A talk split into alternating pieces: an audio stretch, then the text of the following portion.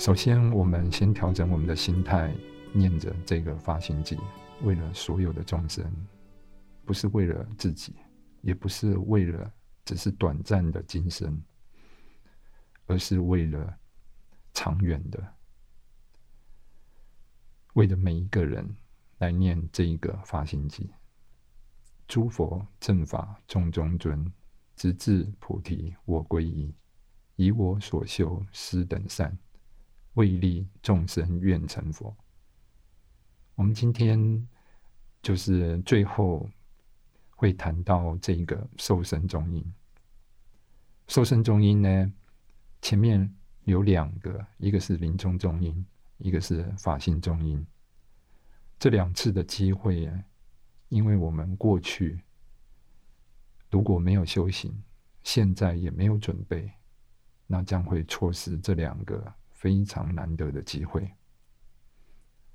而错失了这个机会的时候，同时呢，因为你没有认出佛性呢，你会昏迷。在这个时候呢，你又会醒过来。我现在呢的口吻呢，可能就是一个现在在处于中音声的情况，而且是瘦身中音。前面两个中音呢。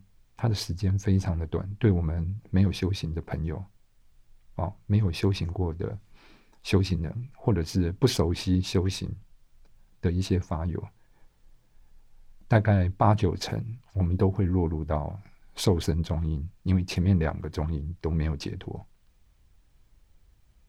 我们心事呢，从临终中音的四大瓦解，还有。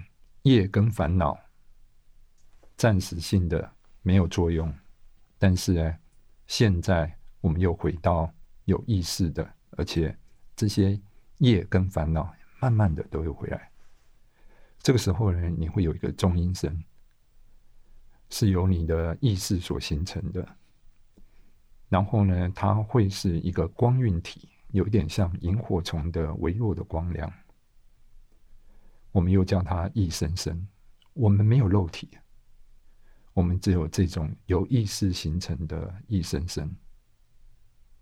这个时候刚开始，我们不知道自己已经死了，所以呢，我们会有很多矛盾跟不可思议，觉得我的朋友到底怎么怎么不知道我在这里，或是我拍他们，他们为什么没有反应？因为你不知道。你已经死了，而且你不会再死。什么意思呢？就即使你摔下去，你也不会粉身碎骨；即使你听到巨大的雷声、刺眼的亮光，还有这些火焰，其实也伤不了你。你只是一个梦幻的身体。所以，如果你可以介绍一个王者，他已经死了，他不会再死。这些可可怕的所有的情境呢，你都可以告诉他不需要再害怕，就是像梦幻一样。而这个重点呢，会是非常重要的一个重点，就是你所经历的就像梦幻一般，然后它是不真实的。嗡嘛呢呗咪吽。